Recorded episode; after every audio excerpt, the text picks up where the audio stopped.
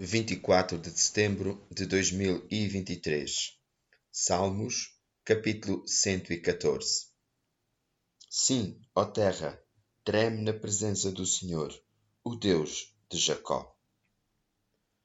O salmista recorda a fantástica passagem através das águas separadas do Mar Vermelho e outros episódios excepcionais que ocorreram, porque Deus estava no controle de todas as coisas.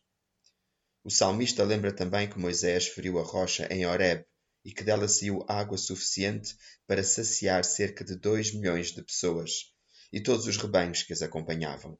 Êxodo 17, versículos 5 e 6. Recorda ainda que as águas do Rio Jordão também se separaram para que o povo de Israel pudesse dirigir-se e entrar na terra prometida. Louvado seja o Senhor! Só Ele pode realizar todos estes feitos pois Deus criou e sustenta todas as coisas pelo poder da sua palavra. Hebreus 1:3